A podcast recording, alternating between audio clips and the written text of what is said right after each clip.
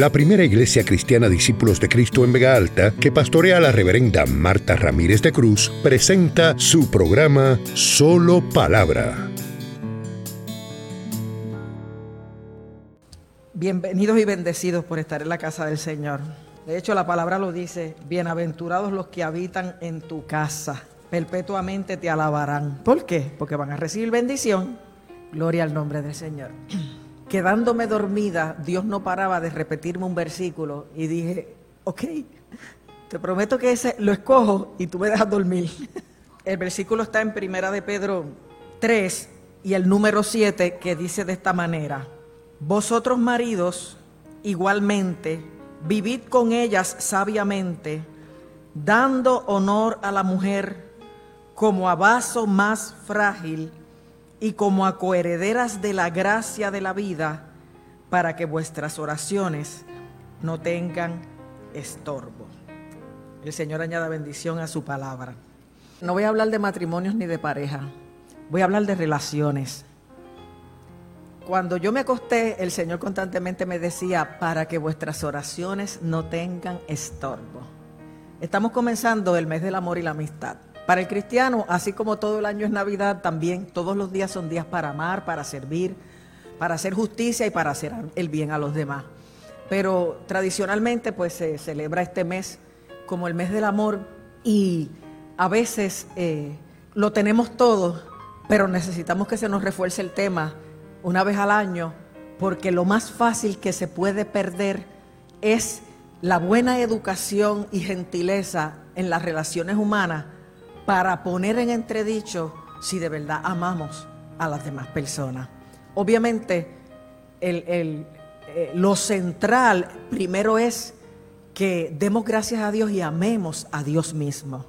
Él nos dio la vida, Él nos dio todo nos dio la salvación y dice claramente la palabra que nosotros le amamos a Él porque Él nos amó primero y entregó a su Hijo en propiciación por nuestros pecados. O sea, Dios nos está dando otra razón, la mayor razón para amarle.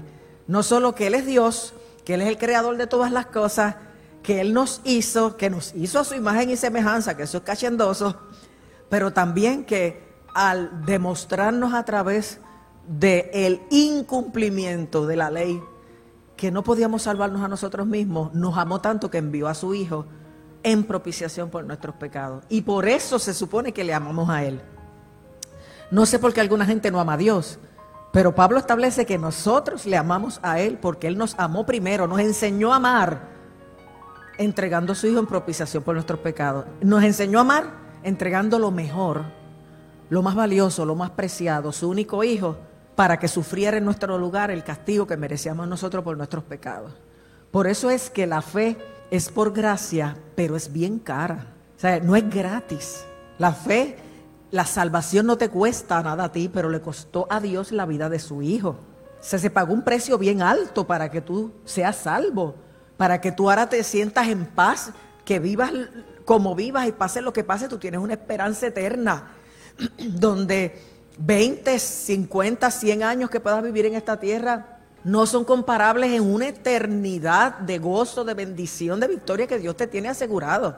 Y Pablo le dijo a los filipenses y en tantas otras cartas que a nosotros nos es concedido que además de disfrutar a Cristo padezcamos por Él. Así que no nos extrañemos cuando vienen situaciones difíciles porque es la eternidad la que te espera de gozo, de bendición, de plenitud. No vas a estar enfermo allá, no vas a cojear allá, no vas a tener migrañas, gastritis, artritis y todas las itis. Allá vas a estar sano, no solo en el cuerpo, en el alma, no vas a tener miedo, temor, angustia, depresión. Va a haber plenitud, bienestar verdadero y eso es eterno. Y si yo tuviera que pagar eh, 100 eh, mil dólares para que me devolvieran un corazón en un trasplante, un hígado, eh, eh, una pierna, algo que me salvara que yo funcione aquí temporalmente. Pero ¿qué no haría uno por recuperar ser funcional y ser saludable? ¿Cuánto más saber que tú vas a estar completo, pleno, feliz eternamente, aunque aquí te cueste mantenerte fiel, mantenerte amando, mantenente obedeciendo, porque no te pide nada más. Él logró la salvación. Él da el Espíritu para que por el Espíritu podamos hacer morir las obras de la carne y tengamos victoria y nos venzamos a nosotros mismos. Miren, no olvídese de vencer al diablo. Al diablo lo venció Cristo. Usted tiene que vencerse usted, su carácter, ponerse en las manos de Dios de tal manera que ya no viva usted, sino que viva Cristo en usted. Y que a través de usted eh, Cristo pueda amar la gente, ser amable, eh, ser servicial, ser justo, como usted no podía sin Él. Pero para eso es que venimos a Cristo, para tener una nueva creación, una nueva realidad y para vivir agradecidos del amor de Dios, de un amor que es incalculable, que es indescriptible y que la única forma que lo describe el, Evangelio es que de tal manera nos amó que pagó este precio.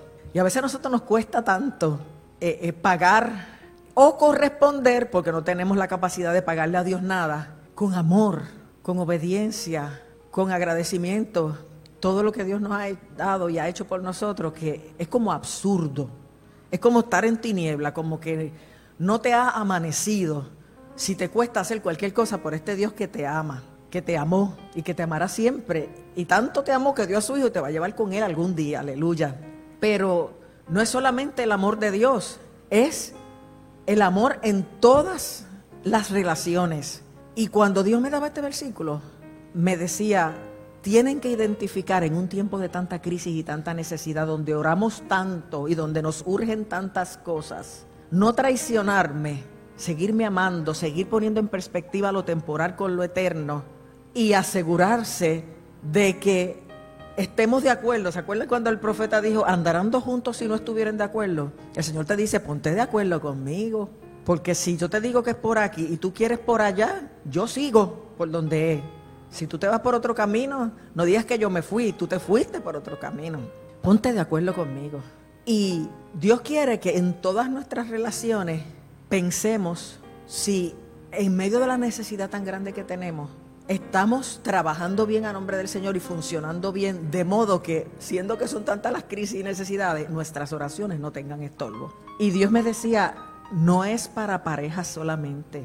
Dios nos está invitando en Cristo a amar pero no es un amor bruto, es un amor sabio. ¿Cómo es que, describe Santiago la sabiduría? Que eso no lo tenía en mente, pero es bien clara el contraste que pone Santiago comparando la sabiduría del mundo con la sabiduría de Dios. Porque dice, maridos, vivid con ellas sabiamente. Pero entonces, vamos a decir cristianos, vivid con todos sabiamente, pero con sabiduría. Fíjate que Dice, si alguno tiene falta de sabiduría, pídala a Dios, el cual da a todos abundantemente y sin reproche y le será dado. O sea, si, si tú tienes una forma bruta de ser, o si tu amor es bruto, no, no, no está pulido, no es delicado, no es sabio, pide sabiduría.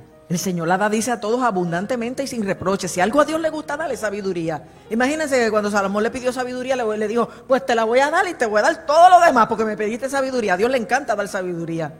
Y Él la da a todos abundantemente y sin reproche, pero pida con fe, no dudando nada. Y entonces es que dice que la sabiduría de este mundo es bien diferente a la sabiduría de Dios. La sabiduría que desciende de lo alto es primeramente pura. O sea, no, no me hagas sabio para pasarme de listo. Es para ser honesta, honesto. Pacífica. No me hagas sabio para, como el que da adelante, que da dos veces. Hazme sabio para ser un pacificador, porque los pacificadores, dice la bienaventuranza, heredarán la tierra. Dame sabiduría para ser amable, para no disparar de la baqueta, para no demostrar lo mucho que yo sé y que yo soy quien tengo la razón. Dame sabiduría para ser benigna, bien intencionada, que, refleje que, que tengo buena fe en lo que hago, en lo que digo, no para que te sientas mal, no para ponerte el dedo en la llaga, no para ponerte eh, incómoda o incómodo llena de misericordia y de buenos frutos, sin incertidumbre ni hipocresía. Eso lo dice ahí en Santiago 3, para el que lo quiera buscar, del 3 en adelante, donde el apóstol le está preguntando, ¿quién es sabio y entendido entre vosotros? Demuestre por su buena conducta sus obras en sabia mansedumbre. El sabio es el que se comporta sabiamente con mansedumbre. Y a veces nos creemos que es el que sabe mucho, o el que es listo, o ágil, o jaiba. Y dice que la sabiduría que desciende de lo alto Pero que tengan cuidado que no sea con la sabiduría del mundo, porque la sabiduría que no desciende de lo alto es terrenal, animal, diabólica. O sea que se puede ser sabio según el mundo teniendo sabiduría terrenal, animal, diabólica. Algo que me beneficia en lo horizontal, aunque en lo vertical esté colgado. Algo que me pone al nivel de los demás animales, del reino animal, no por encima, como un hijo de Dios. Algo diabólico, porque es engendrada en el corazón del enemigo. Usted ha visto gente sabia de esa manera, ¿verdad? Yo los he visto y les tengo terror, porque tienen un don diabólico de manipular, de seducir, de envolver y de sacar de ti lo mejor y aprovecharse, increíble. Gracias a Dios esa gente no la he visto en la iglesia, la he visto afuera. Pero fíjense el contraste.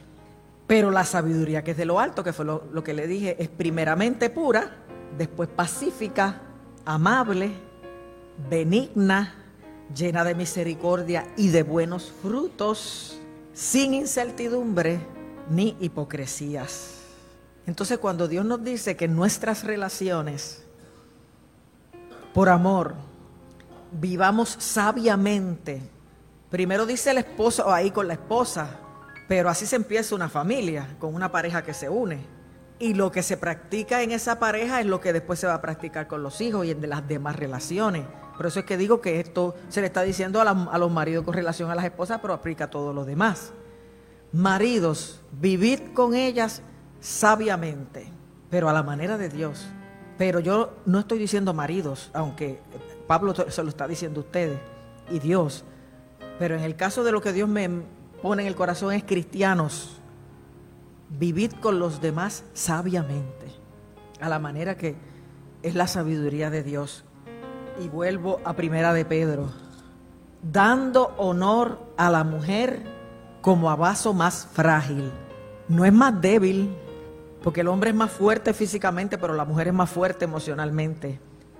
Vaso más frágil, más delicado. O sea, que trates lo delicado con delicadeza. Porque son los, los varones son fuertes. Se supone que lo delicado se trata delicado. Mujeres, no dejemos de ser delicadas. A nombre del feminismo, de la igualdad, no dejemos de ser tan preciosas, tan únicas, tan delicadas tan inspiradoras en un trato especial. Yo no quiero caminar como un macho, yo no quiero vestirme como un macho, ni me quiero portar como un macho, porque yo no soy macho, ni hombre tampoco, soy mujer. Y me siento feliz de serlo, y lo celebro, pero quiero mantener mi identidad de mujer, que no me hace mejor ni peor, pero me hace única, me distingue. Y hay que guardar la identidad sin creerse que por eso somos mejores. Nada te hace mejor o peor, porque cuando Dios creó al hombre, a imagen de Dios lo creó, varón y hembra los creó. La imagen y semejanza de Dios está en ambos igual. Y Dios tiene muchas áreas delicadas y muchas imágenes femeninas en cuanto a su manera de tratar. Y, y el hombre debe mantener su identidad varonil y la mujer debe mantener su identidad delicada, que no te hace mejor ni peor. Pero es Pablo quien está filmando, Pedro quien está filmando ahí, que tratemos a los más frágiles con delicadeza, que en este caso es la mujer, como a vaso más frágil. Dice, dando honor a la mujer como a vaso más frágil, más delicado. Y está claro de la fortaleza, ¿verdad? que el hombre es más fuerte físicamente, pero la mujer es más fuerte emocionalmente. O si no, ponga a parir un hombre o, si, o, mándelo a sacarse sangre nada más. No necesita mucho. O a ponerse una inyección. ¿Por qué los hombres no quieren ir al médico? Porque no quieren enfrentar su posible condición de, de deterioro de la salud y menos que los sometan a tratamiento. Eso no es malo, Dios los hizo fuertes físicamente para un trabajo fuerte y a la mujer la hizo fuerte emocionalmente para parir y criar hijos y soportarlos a ellos. Eh, pero aunque sea fuerte, aunque la mujer sea fuerte, es delicada. Pero Dios me decía, dando honor a cualquiera que sea frágil, dando honor en este caso a la mujer, dando honor a los niños como a vaso más frágil. A un niño no se le golpea en la cara. Si se puede, no se le debe golpear, pero si se le va a dar algún azotito, debe ser en las piernitas. Nunca humilles a nadie, tampoco a un niño. Es un ser humano en crecimiento, en desarrollo, en proceso, que lastimarás su dignidad y su autoestima para toda la vida si lo maltratas. Dando honor al resto de la creación, sobre todo a los más frágiles. La mujer en su delicadeza. Si usted sabe que la mujer es delicada emocionalmente, no sea brusco, si usted sabe que a la mujer le gusta que le dé un besito cuando llega de la calle, déselo. Si usted sabe que a la mujer le diga cómo le queda lo que tiene puesto, dígaselo, porque en la calle sobra quien se lo diga. Pero que lo oiga con la voz del marido para que las otras voces queden a un lado. Si usted sabe algo, hágalo. Porque para usted trabaja. Aquí aplica bien ese refrán. Para ti lo haces. Te conviene. Pero dale honor a todo el que sea más frágil. En este mes del amor, despertemos a ese mandato bíblico, a esa realidad de lo que es amor, como el que tiene que haber en una relación matrimonial, en un pacto. Por eso es que hay que casarse porque casarse significa compromiso. Yo tengo compromiso con esa persona que amo y entro en pacto con ella o con él. No como dice, no, si eso es un papel, no. Es una acción que revela mi compromiso, mi responsabilidad, mi valor por esa relación. Ante Dios y los hombres, ante la ley y ante todo. Primero con tu pareja con tu mujer, pero con todo el que sea frágil. Los niños son frágiles. O usted no se odia a veces porque sigue sintiéndose como ese niño abandonado o ese niño insultado o ese niño no preferido y tu mamá prefería el otro o ese niño olvidado o ese niño que sufrió bullying con la familia, de, la, de los eh, amiguitos de la escuela y en todos los contextos, porque era bajito, o porque era muy alto, porque era muy gordo, porque era muy flaco, porque era boricua como nosotros y tenía mucha bemba, mucha nariz.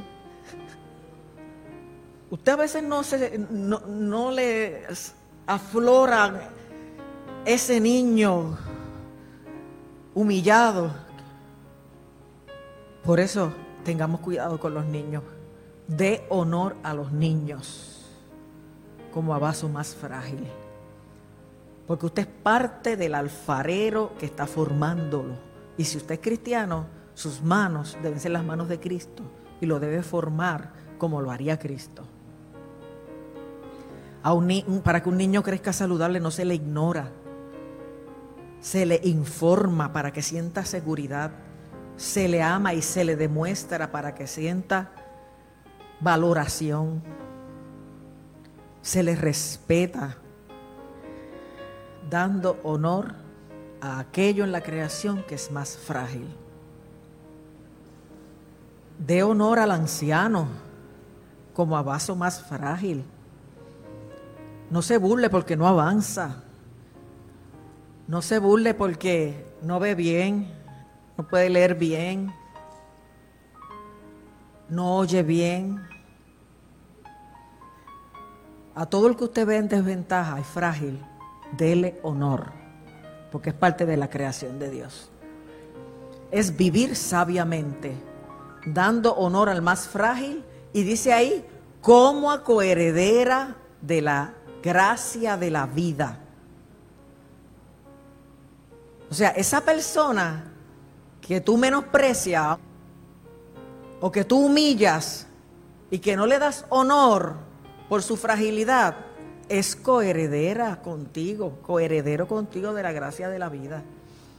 O sea, estén en la misma posición. En la misma posición que tú ante Dios. Porque Dios no hace excepción de personas. Y ese era uno de los pensamientos que Dios me ponía en la mente mientras me dormía. Yo pido trato igual, dice el Señor. Trato igual. Trato igual al hombre como a la mujer, al adulto como al niño, al joven como al anciano. Los jóvenes no son mejores ni peores que los ancianos, pero tampoco los ancianos son mejores ni peores que los jóvenes. Los hombres no son mejores ni peores que las mujeres, pero las mujeres tampoco son mejores ni peores que los hombres. Igual los niños. Igual la gente con limitaciones físicas. Porque son coherederos de la gracia. O sea, algo que a Dios le da la gana de darnos, de la gracia de la vida. Y el énfasis constante del Señor era para que vuestras oraciones no tengan estorbo en tiempos de tanta necesidad, tú te tienes que asegurar que tu oración llegue. Y ahí se está diciendo que la falta de sabiduría en las relaciones humanas revelan no solamente falta de verdadero amor, sino fracaso en nuestra vida espiritual. Dios no me oye, Dios no me contesta.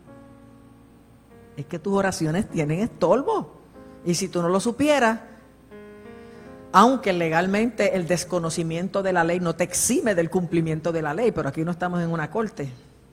Sin embargo, si tenemos la Biblia, no tenemos excusa de no conocer la voluntad de Dios. Y si escuchamos a la pastora predicar y todos los que pasan por aquí, que se nos habla tan claro, menos. Y si estamos en tan grandes crisis y frustración, lo menos que necesitamos es que nuestras oraciones tengan estorbo. Necesitamos que nuestra oración llegue. Porque Él dijo, clama a mí y yo te responderé. Porque Él dijo, todo el que pide recibe, el que busca y el que llama se le abre. Pero está diciendo aquí que hay una posibilidad de que aunque clames Él no te oiga, de que aunque pidas no recibe, que aunque llame no se te responda y que busque no encuentre. Porque tus oraciones tienen estorbo. Y la madurez cristiana y el verdadero evangelio se revela en nuestras relaciones. Vivir con los demás sabiamente, de acuerdo a la sabiduría de Dios y no a la terrenal animal diabólica. Dando honor a los más frágiles. ¿Tú crees que ella no vale tanto como tú? Ah, porque no ha estudiado tanto como tú, o porque no es de la raza tuya, o porque no tiene tu abolengo, o porque no tiene los chavos que tú tienes, o porque no tiene la salud que tú tienes, o la belleza que tú tienes. Mientras más frágil la veas o lo veas, más honor le tienes que dar. Porque es coheredera contigo o coheredero contigo de la gracia de la vida. Porque de lo contrario tu oración no va a llegar. Y te puedes estar muriendo y pidiendo y tu oración tiene estorbo. Esto es serio. Oraciones que nunca son contestadas porque Dios no me oye, porque Dios no es bueno. Y es porque tus oraciones están estorbadas por tu falta de sabiduría en tus relaciones, por tu falta de justicia, por no entender que todos somos creados por Dios, hasta los animales hay que tratarlos bien. Dios quiere que amemos con sabiduría, con respeto, con justicia, para que nuestra oración no tenga estorbo. ¿Qué otra cosa podría hacer estorbar mi oración? Que una oración que yo digo con tanto dolor, con tanta necesidad no llegue. ¿Qué dice en Isaías? No se ha cortado la mano de Dios para salvar, ni se ha agravado su oído para oír. Pero vuestras iniquidades han puesto división entre vosotros y vuestro Dios y han levantado una pared para que Él no pueda oír. Entonces decimos que Dios no es bueno, que no nos oye, pero es que hay algo que nos separa, que estorba mi oración. O sea, lo que está implícito en ese pasaje es, Quita el pecado del medio. ¿Cómo quitamos el pecado del medio? ABC. ¿Cómo se quita el pecado del medio? Arrepintiéndose, exacto. Y pidiendo perdón. ¿Y qué más se hace después que uno se arrepiente y pide perdón? No vuelve atrás. Se esfuerza por valorar y mantener ese perdón que te dieron. Quitar el pecado del medio, la pared que me divide de Dios, derrumbarla, que fue lo que hizo Cristo. Y en Cristo es que tenemos todo el tiempo acceso al Padre. Pero si nos salimos de Cristo, aunque no se haya cortado la mano de Dios para salvar ni agravado sido para huir, y vuelve el pecado a dividirnos de Dios, porque nos salimos de Cristo, no disfrutamos de la comunión con Dios, ni de los favores y misericordias de Dios, ni nos va a contestar nuestra oración, nuestras oraciones tendrán estorbo. No dijo Jesús, ¿por qué me llamáis Señor, Señor y no hacéis lo que yo os digo? El que oye mis palabras y no las obedece, primero dice y las hace. Es como alguien que para edificar su casa, esa es la versión de Lucas, no de Mateo, cavó y ahondó y puso el fundamento sobre las rocas. Y cuando vino el río con ímpetu no la pudo tumbar. Cuando tú estás edificando tu vida, tu matrimonio, tu casa, tu hogar, debes cavar y ahondar y poner el fundamento sobre lo que resiste, que es Cristo. Porque el río viene, el temblor viene, el huracán viene, la enfermedad viene, el golpe viene. Pero cuando para edificar has cavado, ahondado y puesto el fundamento en Cristo y en la obediencia a su palabra, aunque venga, no te tumba. Pero el que oye y no obedece es el que edificó sobre tierra y cuando vino el río se la llevó. Para más palabra, nuestro culto comienza todos los domingos a las 9.15 de la mañana en nuestro templo ubicado en la carretera número 2, kilómetro 29.7 en Vega Alta. Para detalles e información adicional, conéctate a www.vegaaltaparacristo.com. Te esperamos. Dios te bendiga.